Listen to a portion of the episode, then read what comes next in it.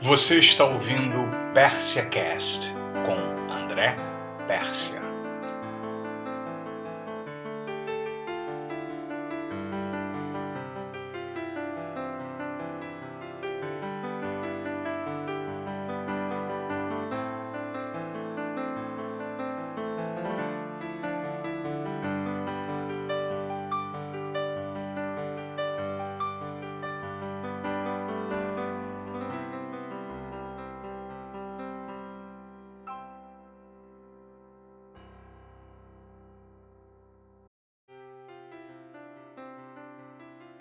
Olá, sejam todos bem-vindos. Neste podcast, nós vamos falar sobre estados internos limitantes. Muitas vezes nós, por puro hábito, nos autodepreciamos e ficamos presos num loop, num ciclo limitante e negativo que nos coloca para baixo continuamente.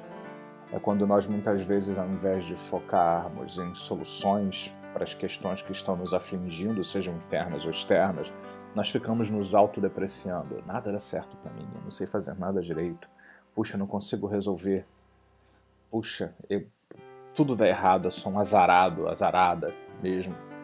E isso continuamente nos leva a um processo de autodepreciação que pode até nos levar a um estado depressivo e uma série de outras coisas assim. Nós vamos falar um pouquinho sobre isso neste podcast e nós vamos, mais do que qualquer outra coisa, buscar soluções para essa questão. PersiaCast 9 Gerenciando estados internos limitantes.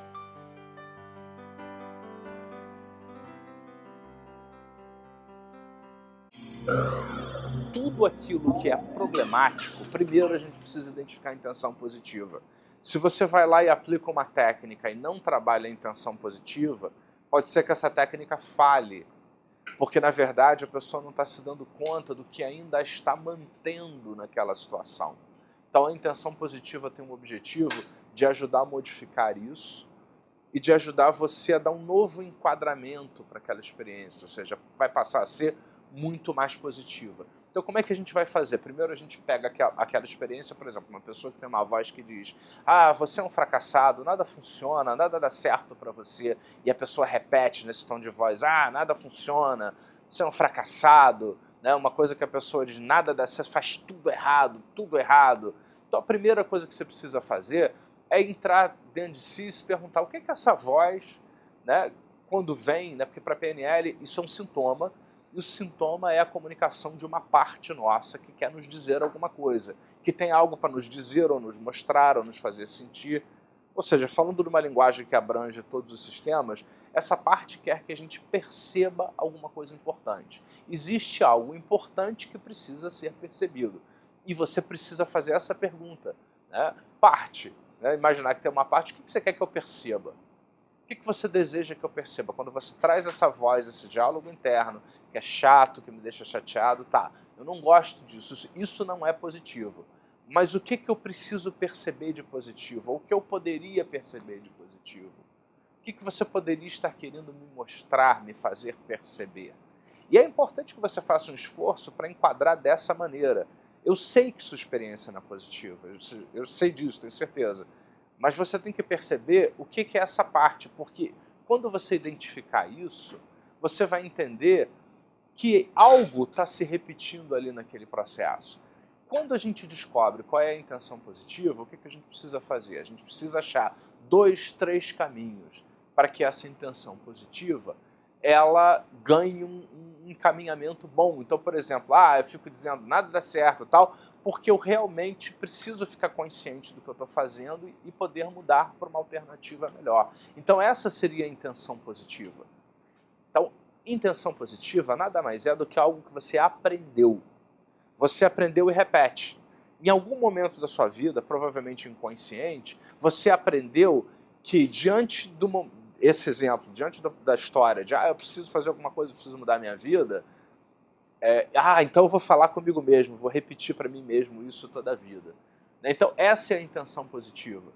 Então, você precisa entender primeiro o que você aprendeu. Agora, quando você busca um enquadramento diferente, ou seja, isso que era ruim e só era ruim, agora eu percebo como algo que pode me comunicar algo bom, que pode estar tentando fazer algo de bom por mim, eu já mudo a coisa de lugar.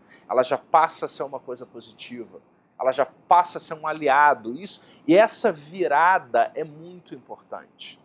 Então muitas técnicas falham porque a pessoa não trabalha direito essa história da intenção positiva. Em seguida, sempre é sempre bom perguntar o que, que você quer, o que, que depende de você, o que, que você vai ver, ouvir e sentir quando chegar nesse resultado. Você consegue se imaginar nesse futuro, onde lá já existe uma mudança? Você gosta do que você vê no futuro? Para evitar alguns casos que nós já vimos, né, de de repente estar tá fazendo a técnica, ah, mas não é bem isso que eu quero. Então é interessante nesse momento você se imaginar no futuro fazendo aquilo que você está dizendo que quer. Ah, não, eu quero malhar sete dias na semana. Aí eu me vejo lá no futuro não tendo tempo para dormir, apertado no trabalho. Não, sete dias é muito, então eu vou passar para cinco. Não sei qual é o teu objetivo, mas é importante que você se veja no futuro e você perceba se essas escolhas são boas para você e se você vai ficar satisfeito com o efeito que isso vai causar no outro. Quando você passa por todas essas etapas, a gente tem uma alternativa diferente. Então você vai identificar essa experiência limitante que traz essas vozes internas. Essas vozes que pode ter mais de uma voz, mais de um diálogo interno. Então é importante que você tire algum tempo, pare, tire algum tempo e transcreva esse diálogo interno, do tipo, ah, nada dá certo para mim, ah, eu sou um fracassado mesmo, eu não sei fazer nada direito. Escolha uns dois, três para o nosso trabalho aqui, depois você faz com outros dois, três, se você tiver muitos, e, e confie em mim, pela minha experiência, muitas pessoas têm muitos diálogos internos, né? Acontece demais isso. Então pega dois, três, transcreve exatamente e repete em voz alta no mesmo tom de voz que você usa. Ah, você é um idiota mesmo, nada dá certo, você não sabe fazer nada direito. Então é muito importante que você entenda exatamente como é que a coisa se manifesta. Segunda coisa, você precisa localizar no espaço tridimensional onde isso acontece. Você vai dizer espaço? É. Algumas vezes essa pessoa imagina essa voz vindo de trás ou do lado, outras vezes a pessoa imagina essa voz vindo de frente, do alto, ou surround por todos os lados. Então você precisa identificar a localização espacial dessa voz, o tom de voz, se é a sua voz, se é a sua voz distorcida, se é a voz de outra pessoa se a voz, tem pessoas que trazem a voz de um parente ou um, um, pai ou mãe que foram um pouco críticos e tal, é como se ouvem a voz do pai dizendo nada vai dar certo, disse nada dá certo para você. Então ouvem, chega a reproduzir mentalmente a voz. E a gente precisa lembrar que é a gente que faz isso, não tem o pai lá dentro. Nem ninguém precisa ter a síndrome da Gabriela, né? Eu nasci assim, você sempre assim. Então, isso significa que você pode mudar isso rapidamente. Tem pessoas que passam anos em processo de terapia tradicional e ficam falando dessas vozes, desse diálogo interno, anos, anos a fio. E essa técnica que eu vou ensinar aqui você pode resolver em minutos, ou com a prática em menos de um minuto. Né?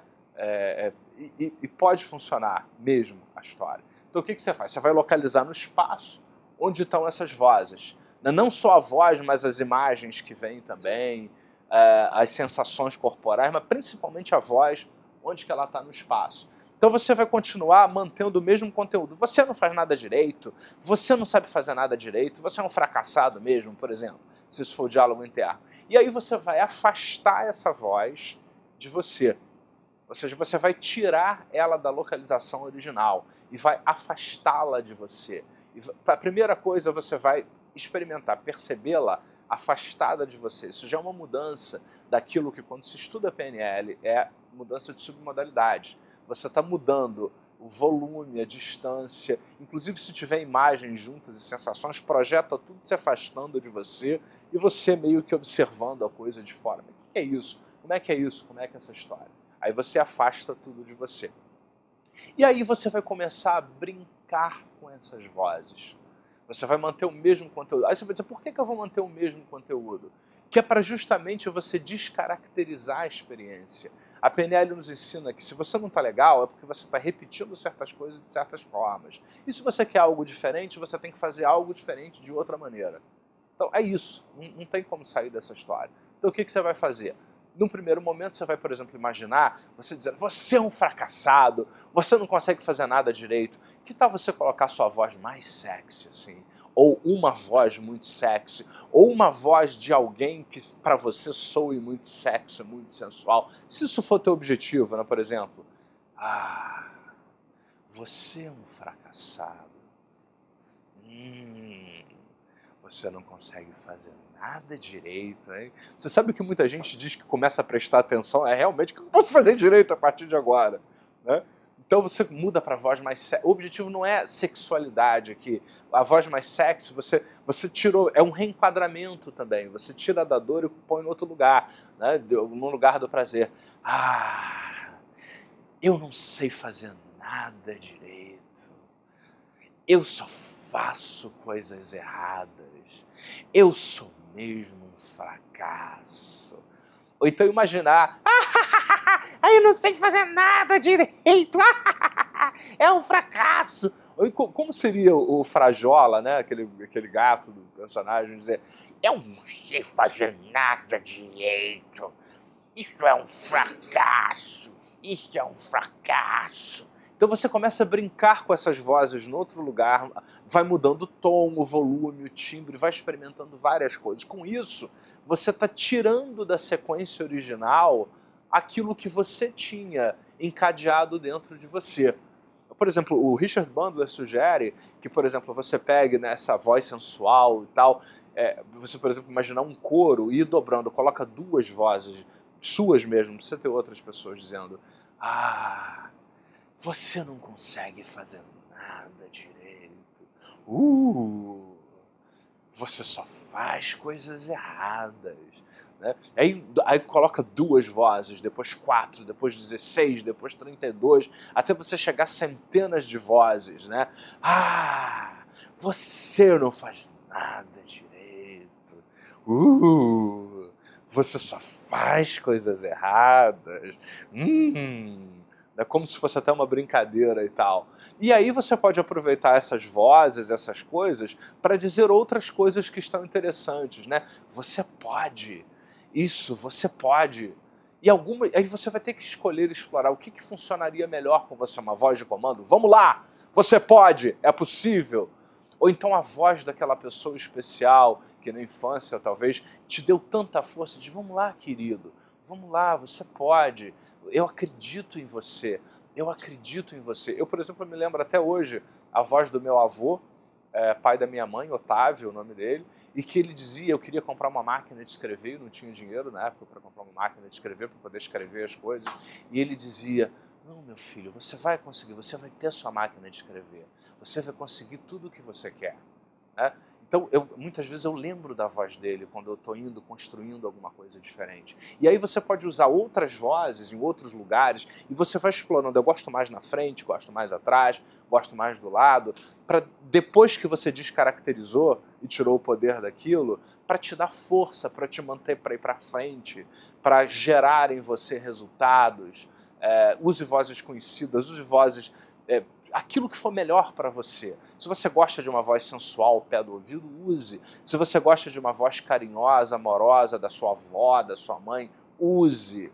Se você gosta do latido dos seus cachorros, eu adoro, junto, ah, ah, ah, junto, e as lambidas do cachorro junto enquanto você ouve, use. Então é uma maneira de você assumir o controle do seu cérebro. Tá? Então, experimente. Quando você estiver gostando dessa experiência, imagine isso no futuro passando pela experiência onde antes você se limitava e agora você curtindo tudo isso e vá sendo criativo. Quanto mais criativo você explorar esse painel de controle interno, melhor ainda. Nesse curso que a gente ministra, é um curso onde você aprende o mais clássico da PNL, do coaching, e o que existe como isso de mais moderno que está sendo criado agora. Isso você aprende aqui, desde o practitioner, desde os primeiros dias do coaching, para que você possa usar isso. É um curso que eu quero convidar todo mundo para sempre vir. A gente vai ter o coaching agora. Quem quiser, vem aqui conhecer o nosso primeiro dia do coaching.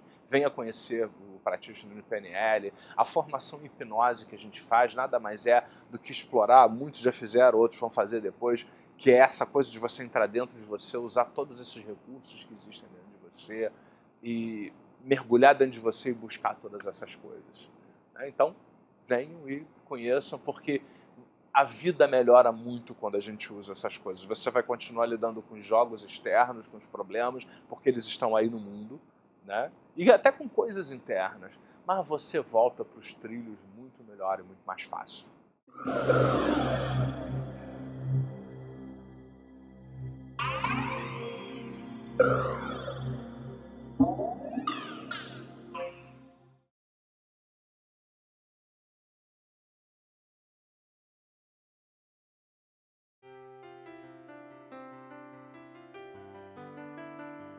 Espero que você tenha gostado desse podcast. Por favor, compartilhe com sua rede social, seus amigos, colegas, familiares. Se você tem sugestões ou gostaria que eu respondesse perguntas para você, escreva para persiacast@gmail.com.